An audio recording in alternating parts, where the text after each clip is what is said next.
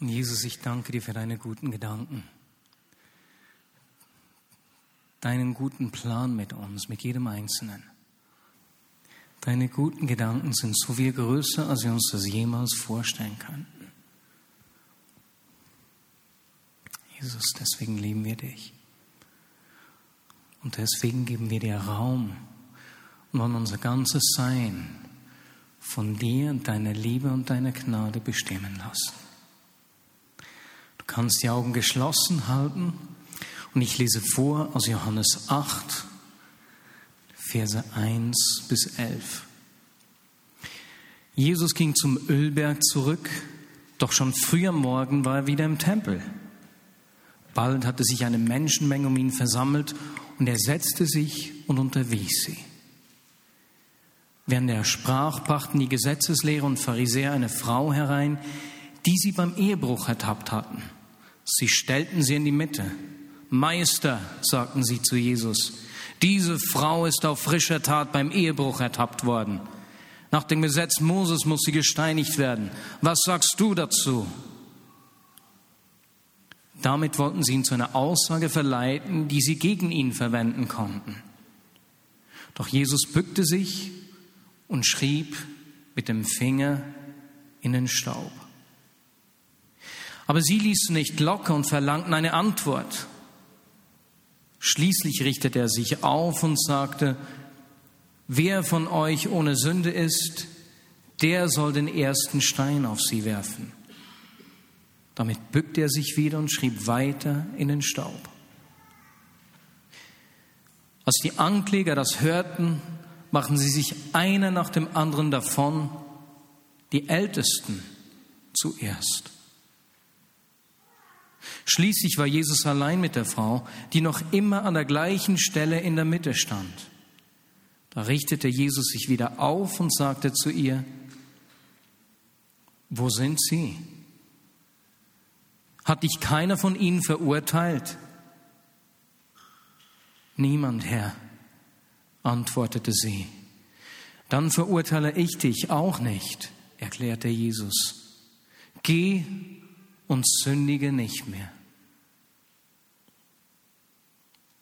Ist das nicht eine wunderschöne Geschichte? Ihr könnt die Augen wieder öffnen. Ihr könnt auch sie geschlossen halten, stört mich nicht, also kein Problem. Ist diese Geschichte nicht wunderschön? Dieser Text, der sich an die Gesetzeslehrer und Pharisäer richtet, ist eines der schönsten Zeugnisse der Barmherzigkeit Gottes. Und in diesem Text kommt uns der Unterschied zwischen dem Gesetz und der Gnade unglaublich pointiert entgegen. Bevor wir uns aber mit dieser Geschichte beschäftigen, möchte ich einige einleitende Gedanken äußern. Diese Erzählung, das habe ich beim Vorbereiten rausgefunden, gehört mit größter Wahrscheinlichkeit nicht zum ursprünglichen Text des Johannesevangeliums. Man findet sie in den Texten, in den Abschriften aus dem zweiten und dritten Jahrhundert nicht. Erst im vierten Jahrhundert zählt sie zum Kanon der neutestamentlichen Bibel. Das aber schmälert die Bedeutung dieser Erzählung, dieser Geschichte nicht. Woher sie stammt, ist nicht ganz sicher. Es könnte eine mündliche Überlieferung, eine Geschichte von Jesus sein. Weswegen aber hat die Kirche sich so spät entschieden, diesen Text mit aufzunehmen? Was könnte der Grund sein? Pater Mediat Kehl, Jesuit und katholischer Theologe, schreibt dazu, viele Ausleger nehmen mit guten Gründen an, dass diese Erzählung zu jener Zeit aufgrund der großen Bußstreite in der Kirche eine hohe Aktualität gewann. Bußstreit in der Kirche, was, was hat das auf sich? Worum ging es da? Jetzt, die Gläubigen waren überzeugt, dass in der Gemeinschaft der Heiligen keine schweren Sünden mehr möglich waren. Das durfte nicht mehr vorkommen. Früh setzte sich die Auffassung durch, dass ein Getaufter, der sich an einer großen Sünde schuldig machte, aus der heiligen Kirche ausgeschlossen werden musste.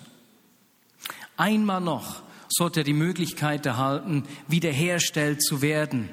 Und das geschah in einem langen öffentlichen Bußverfahren. Gegen diese kirchliche Praxis wendeten sich im dritten Jahrhundert zwei hochrangige Theologen. Die waren entsetzt und sprachen der Kirche das Recht ab, Menschen, die solche Todsünden begehen würden, zu vergeben. Und die vertraten also eine ziemlich harte Linie. Und um die sammelten sich doch äh, eine Menge Leute. Sie befanden, dass diese Menschen für immer aus der Kirche ausgeschlossen werden müssten. Es könne keine Vergebung und kein Zurück in die Gemeinschaft mehr geben. Dieser strengen Haltung standen mehrere Bischofssynoden ganz klar entgegen und haben die zurückgewiesen. Aber es ist spannend zu wissen, dass erst die irischen und schottischen Wandermönche im sechsten Jahrhundert diese öffentliche Bußpraxis mit den oft brandmarkenden Kirchenstrafen abschaffte. Ist das nicht Wahnsinn? Erst im sechsten Jahrhundert. Und vor diesem Hintergrund ist es nur verständlich, dass dieser Text der Ehebrecherin Bedeutung gewann im dritten und vierten Jahrhundert. Und auch wenn wir uns heute in einem anderen Umfeld wiederfinden, so spricht doch dieser Text heute noch genauso zu uns. Wir leben nicht mehr in der Zeit von Jesus, in dem wir uns mit den gesetzlichen Forderungen äh, des mosaischen Gesetzes wiederfinden und den verschiedensten Forderungen zu rituellen Reinigungen und so weiter und so fort. Wir stehen nicht in der Gefahr, dass wir gesteinigt werden, wenn wir sündigen. Genauso wenig leben wir in der Realität der frühchristlichen Kirche, in der wir uns für unser Fehlverhalten eine öffentliche Rüge einhandeln könnten oder schlimmstenfalls den Ausschluss aus der Kirche. Und doch spricht der Text heute zu uns, weil auch wir immer noch an einer Neigung leben, Gott durch unsere Leistung gefallen zu wollen. Uns seine Liebe und seine Gunst zu verdienen versuchen, indem wir die richtigen Dinge tun. So ganz im Stile von, ich wurde gerettet, das war Gnade und jetzt muss ich dem lieben Gott also beweisen, dass sich sein Investment gelohnt hat. Mein gutes Leben muss die Rendite sein für sein Tun. Und indem wir das Wesen der Gnade nicht verstehen, leben wir, leben viele Christen ein gesetzliches, anstrengendes und kraftloses Christsein, bei dem sie nie reichen und nie gut genug sind. Christen, die die Kraft der Gnade nicht verstehen, werden immer mit dem Gefühl leben, dass Gott mit ihnen nicht ganz zufrieden ist. Und ich weiß nicht, ob du das kennst. Bei mir, als ich so in meiner Teenie-Zeit war, hatte ich zwei Freundschaften zu jungen Frauen, die in mich verliebt waren. Aber da gab es Punkte in meinem Leben, mit denen konnten sie nicht. Und so was. Ich liebe dich, aber. Die hatten mir gegenüber so ein Ja, aber. Hast du es auch mal erlebt? Es gibt nichts Verletzenderes, wenn man einem anderen Menschen gegenüber ein Ja, aber hat. Ich liebe dich, aber ich erwarte von dir, dass du dich in diesem oder jenem Bereich veränderst. Das nimmt dir den Wert. Und viele Christen leben genau mit diesem Gefühl, dass Gott ihnen gegenüber ein Ja, aber hat. Ich liebe dich, aber wer du verhältst dich nicht richtig. Wer du tust dieses oder jenes oder du tust dieses oder jenes nicht. Und ihren Gefühl reichen sie nie ganz. Weißt du was? Jesus hat kein Ja, aber zu dir. Der Vater hat kein Ja, aber zu dir. Dir gilt seine unumstößliche, grenzenlose Liebe und Gunst. Du hast seine ganze Aufmerksamkeit. Und aus diesem Grund spricht dieser Text heute genauso zu uns wie damals. Aber jetzt lass uns diese Situation vorstellen. Stell dir Jesus vor. Jesus Morgen im Tempel, hat begonnen zu lehren, die Leute sammeln sich um ihn, sind, die hängen an seinen Lippen, was er erzählt, muss wieder unglaublich sein, so wie jedes Mal. Und plötzlich kommt da eine Unruhe auf. Zuerst ist es da bei den Hintersten, die drehen sich um, wenden sich ab, da kommt ein Lärm rein. Ähm, die Gesetzeslehrer trampen mit einer Frau rein, die sehr wahrscheinlich nur halb angezogen ist Unsanft wird diese Frau da reingeschubst oder reingezogen. Und die ganze Szenerie, Jesus unterbricht sich hier in seiner Lehre. Alle richten sich auf die Gesetzeslehre und die Frau hin. Der Frau ist es sowas von peinlich. Sie ist ihrer Würde in dem Sinne beraubt. Sie fürchtet um ihr Leben, weil sie genau weiß, was das Gesetz verlangt.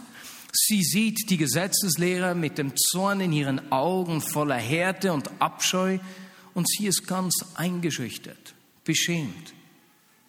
Sie wagt nicht, irgendjemanden anzuschauen, als sie da in der Mitte der Menschen steht, sondern hat ihren Kopf, ihre Augen auf den Boden gerichtet. Am liebsten möchte sie im Boden versinken. Ohne die Details zu kennen, können wir uns gut vorstellen, wie sich diese Frau gefühlt haben muss.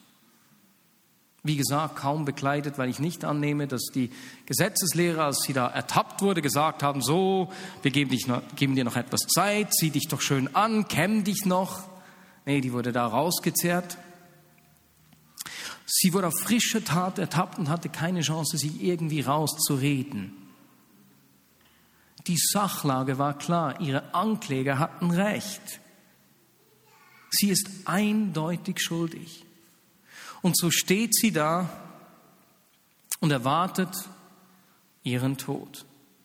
Und so fragen die Gesetzeslehrer und Pharisäer Jesus, Meister, diese Frau ist auf frischer Tat beim Ehebruch ertappt worden. Nach dem Gesetz Moses muss sie gesteinigt werden. Was sagst du? Die Frau hätte nach dem Gesetz die Strafe verdient. Denn das Gesetz fordert Gerechtigkeit. Du erhältst, was du verdienst. Und genau hier liegt das Problem, wenn wir außerhalb des Bereiches der Gnade leben und Gott durch unsere eigene Leistung zu gefallen versuchen. Unter dem Gesetz erhältst du einen Befehl, den du durch deine menschliche Kraft, deine menschliche Anstrengung erfüllen musst. Und das funktioniert nicht. Das kann nicht klappen. Denn wie Paulus in Römer 3, 20 schreibt, ist es die Aufgabe des Gesetzes, die Sünde überhaupt erst sichtbar zu machen. Denn niemand wird Gottes, in Gottes Augen gerecht gesprochen, indem er versucht, das Gesetz zu halten. Im Gegenteil, je besser wir Gottes Gesetz kennen, desto deutlicher erkennen wir, dass wir schuldig sind. Das heißt, mit unseren menschlichen Möglichkeiten, mit meiner Kraft kann ich schon gar nicht gerecht werden und ihm gefallen. Und wenn ich versuche, das aus eigener Kraft zu tun, werde ich immer den Kürzeren ziehen. Immer. Jetzt mit ihrer Frage wollten die Gesetzeslehrer Jesus in die Ecke drängen. Aber was jetzt geschieht, ist, dass die ganze Kraft der Gnade sichtbar wird. Was macht Jesus? Er antwortet nicht, bückt sich, schreibt mit dem Finger rum und ich stelle mir die Gesetzeslehrer vor, die zu schnauben beginnen. Der hat noch die Freche, oder entweder freuen sie sich, haha, jetzt haben wir ihn. Er weiß nicht, was er sagen soll. Werden forsch, sag jetzt endlich. Denken, dass sie ihn in die Ecke gedrängt hätten. Jesus steht auf und sagt, wer von euch ohne Sünde ist, werfe den ersten Stein. Und das ist jetzt hier spannend zu sehen. Was geschieht mit den Gesetzeslehrern, als sie mit der, als sie mit der Gnade in Berührung kommen?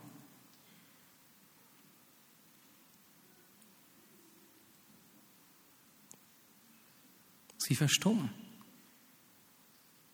Gnade macht ihnen ihre eigene Sünde bewusst.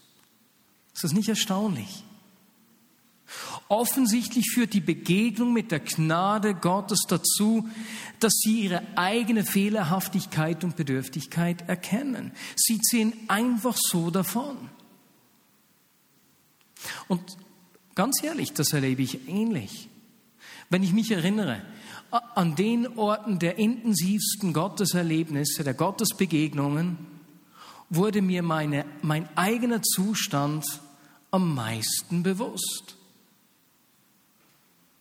Nie war es mir klarer, dass ich auf Gnade angewiesen bin, wie wenn ich Gott so intensiv begegnet bin. Und ich kann das mit einem äh, praktischen Beispiel beschreiben. Wir haben, als ich ein Teenager war, wie in der Schweiz üblich, äh, in einem Haus gewohnt mit einer wunderschönen, mit einem wunderschönen weißen Esszimmer, ne? wie hier die Wände so schön weiß gestrichen sind. Ein Mann, der häufig bei uns zu Gast war, wollte uns eine Freude machen und hat die Lampe, äh, besser gesagt, das Kabel der Lampe an der Decke festzukleben versucht. Es hat irgendwie nicht ganz geklappt, also hat es wieder gelöst und wollte es an einem anderen Ort aufhängen. Nur war da jetzt dieser dumme hässliche braune Streifen vom Leim, hat versucht, den abzubringen, der kam nicht mehr weg. Sah hässlich aus, also hat er sich vorgenommen, diesen Teil zu streichen, hat weiße Farbe geholt, hat diesen Streifen schön angemalt. Super, oder? Das Problem war nur, dass erst jetzt durch diese weiße Farbe sichtbar wurde, dass die ach so, das ach so schön weiße Wohnzimmer längst leicht gräulich geworden war. Und da gab es nun so einen einzelnen weißen Strich und alles andere daneben sah schmutzig aus. Und wir mussten das ganze Esszimmer neu streichen. Ich glaube, da haben wir aber ein Jahr zugewartet oder so, wenn ich mich richtig erinnere. Sah auf jeden Fall potthässlich aus. Dort, wo ich der Herrlichkeit Gottes begegne, der Gegenwart Gottes, werden meine Grautöne sichtbar. Die Gnade macht etwas von der Heiligkeit und Herrlichkeit Gottes sichtbar, was das Gesetz niemals tun könnte. Gott zeigt sich in seiner ganzen Schönheit. Der Unterschied zwischen dem Gesetz und Gnade ist nicht, dass die Sünde weniger schlimm wäre unter der Gnade, ganz im Gegenteil. Ist dir auch schon einmal aufgefallen, dass die Gnade viel ernster ist, als es das Gesetz jemals war? Jesus kommt und erinnert uns daran, ne? bei Mose hieß es, wenn du einen umbringst, na, bringe keinen um, ne? Und im Neuen Testament sagt Jesus dann, wenn du deinem Bruder einen Dummkopf nennst, erwartet dich bereits das Gericht. Unter Gnade beobachten wir eine leichte Verschärfung der Sache. Da gibt es einen kleinen Unterschied. Wo aber ist dann der große Unterschied für uns zwischen dem Gesetz und der Gnade? Gehen wir zurück zur Geschichte der Ehebrecherin. Die Frau, wie gesagt, beschämt, eingeschüchtert, voller Todesangst, kaum bekleidet und vor allen bloßgestellt, erwartet ihre gerechte Strafe. Sie wagt es nicht, irgendjemanden anzuschauen. Entweder sind ihre Augen geschlossen oder auf dem Boden äh, fixiert. Und deswegen sieht sie gar nicht zurecht, was jetzt geschieht. So in den Augenwinkeln nimmt sie wahr, dass da Bewegung ist, dass Leute weggehen. Sie hört auch den Sand knirschen, wie sich Schritte entfernen. Wir erinnern uns, Jesus hat gesagt, wer ohne Unschuld ist, werfe den ersten Stein. Sie steht hier in der Erwartung des ersten Steins. Und plötzlich ist es ruhig. Sie wagt sich immer noch nicht aufzuschauen. Schließlich war Jesus allein mit der Frau, die immer noch an der gleichen Stelle stand.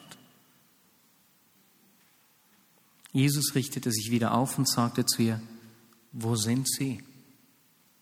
Hat dich keiner von ihnen verurteilt? Jesus schaut die Frau an. Als sie seine Stimme hört, beginnt sie langsam ihre Augen aufzuheben. Sie weiß immer noch nicht genau, was auf sie zukommt. Niemand, Herr, antwortet sie. Und Jesus sagt zu ihr, dann verurteile ich dich auch nicht. Und hier sehen wir den großen Unterschied der Gnade. Ich verurteile dich nicht. Bei diesen Worten schaute sie ungläubig in die Augen von Jesus. Wie, wie ist denn das möglich? Wie ist es denn mit meiner Schuld? Ich bin mir bewusst, dass ich schuldig bin.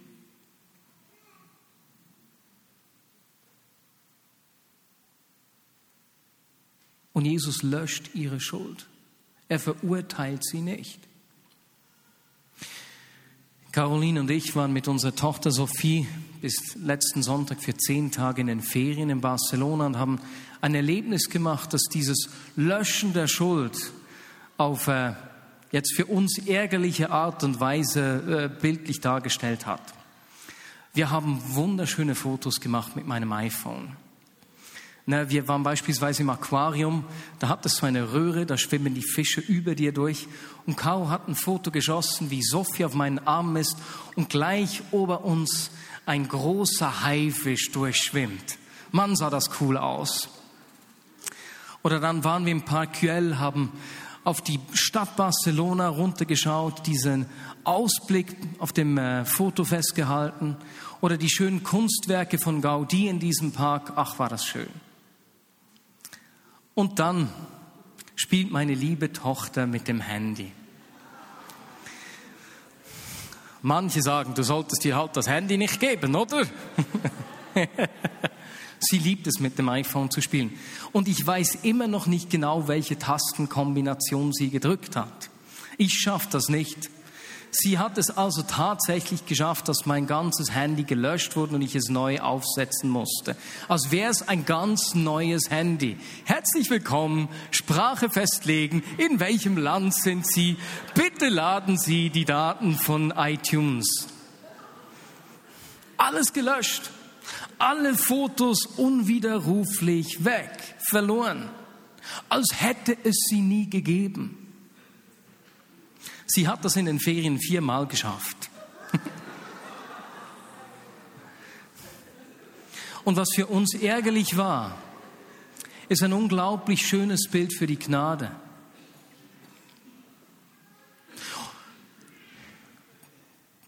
Ich verurteile dich nicht.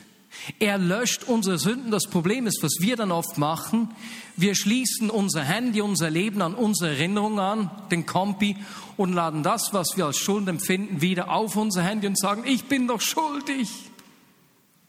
Moment, neu aufgesetzt. Welche Sprache sprichst du? In welchem Land bist du? Vergebung löst die Schuldfrage. Ich hasse Sünde. Sünde stehen zu lassen, raubt etwas von der Kraft der Gegenwart Gottes.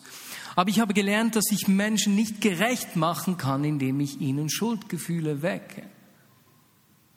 Ich kann sie nicht durch irgendwelche kontrollierende Verhaltensweisen dazu bringen, sich zu verändern. Das geschieht komischerweise und unerklärlicherweise in der Atmosphäre der Gnade. Dort, wo wir erfahren, du bist angenommen, so wie du bist, nun sündige nicht mehr. Die Sache, von der du gedacht hast, dass sie mich dazu bringt, dass ich dich hasse, dass ich dich ablehne, das tut sie nicht. Ich nehme dich an. Jetzt sündige nicht mehr. Und in dieser Atmosphäre der Gnade werden wir bevollmächtigt, uns zu verändern oder Veränderung zu erleben. Das ist Gnade. Jetzt stell dir nochmals diese Ehebrecherin vor, als sie realisiert, dass Jesus gerade ihren sicheren Tod abgewendet hat, geschieht etwas in ihr. Gnade ist mehr als einfach nur die, das Abwenden von Strafe und das Vergeben von Schuld. Ganz ungläubig schaut sie auf. Sie hat es noch nicht gewagt, irgendjemandem in die Augen zu schauen, aber da ist jetzt dieser Jesus mit diesen lieben, warmen Augen und diese Frau bleibt an seinen Augen hängen. Da ist keine Versuchung mehr, irgendwie zu, zu, zu sündigen, denn dieser Jesus hat mit seiner Annahme gerade so ein Loch in ihr aufgefüllt, weil bestimmt ist sie nicht erst von den Schriftgelehrten abgelehnt worden. Durch die Annahme, die sie erlebt, wird ihr Wert und ihre Würde wiederhergestellt. Und es geschieht etwas auf der Beziehungsebene. Jesus, ganz egal, was du sagst, ich glaube dir. Was du von mir verlangst, du hast mir gerade das Leben gerettet, ich tu's. In diesem Moment ist Glaube die natürliche Reaktion, die natürliche Antwort dieser Frau. Das Normalste, die normalste Sache der Welt. Denn auch Glauben können wir nicht erzwingen. Glaube gedeiht in einer Atmosphäre der Gnade. Ein Freund von mir hat einen Traum gehabt, da ging es ihm auch um Gnade. Und er hat erzählt, wie er gesehen hat, wie er mit dem Auto auf, äh, auf der Autobahn war, Benzin ausgegangen, auf dem Pannenstreifen gefahren, hat wieder Benzin gebraucht und plötzlich merkte er, das kann es ja nicht sein, dass ich immer wieder stocke, anhalte, eine Vergebung erfahre, wieder neu auftanke und weiterfahre und empfand in diesem Traum, dass Gott zu ihm sagt, ich will dir ein Auto mit einem neuen Antrieb geben. Und dann kam Solarfahrzeug genährt von ihm. Gnade bringt eine ganz neue Denkweise mit sich. Die Frau wurde bevollmächtigt durch diese Annahme. Jetzt, das war vor dem Tod und der Auferstehung von Jesus, bevor der Heilige Geist gesandt wurde. Wir sehen in der Geschichte, in der Apostelgeschichte, was dann mit den Jüngern geschehen ist. Und wir sehen bei Paulus, wie diese Gnade sein Leben verändert hat und er selbst zum Träger dieser Gnade wurde, vom Verfolger zum Mann, der den Glauben weitergibt. Vor zwei Monaten habe ich in einem Gespräch mit Eduardo Chiacanua, dem afrikanischen Leiter in der Vignette Bern, äh, gesehen oder ein Beispiel gesehen, was diese Annahme für eine Veränderung äh, bringen kann.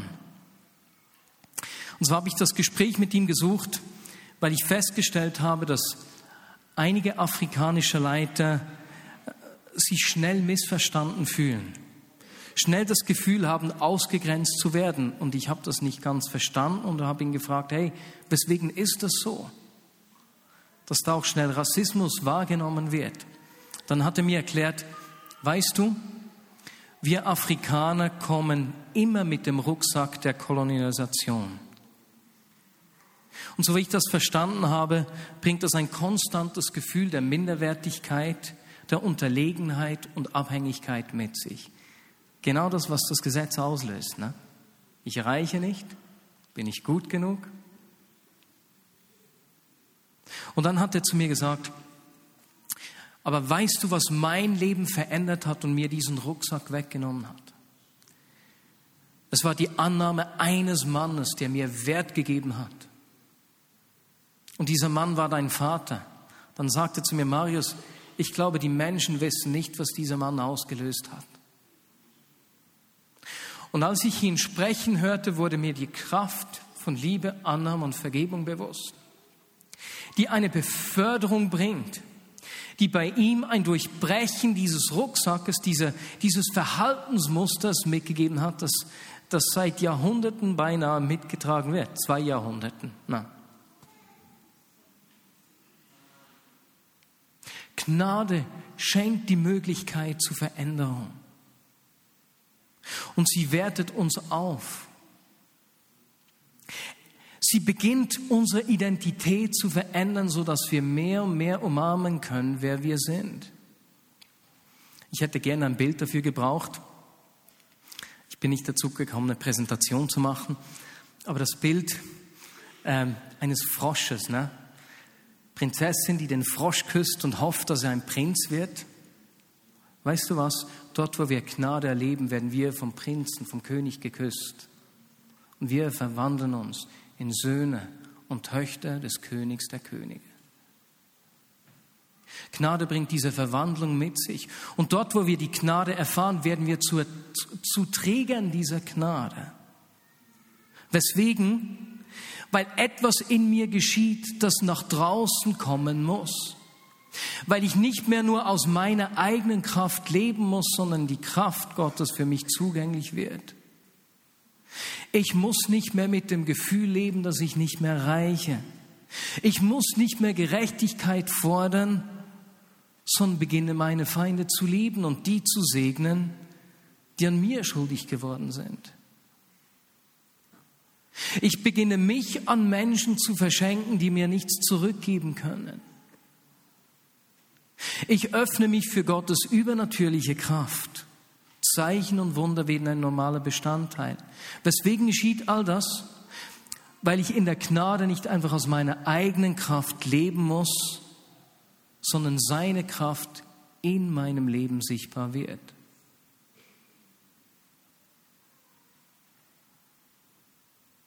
Und das wünsche ich mir für uns miteinander, dass wir die Kraft dieser Gnade nicht nur erfahren, sondern dass sie unser Leben verändert.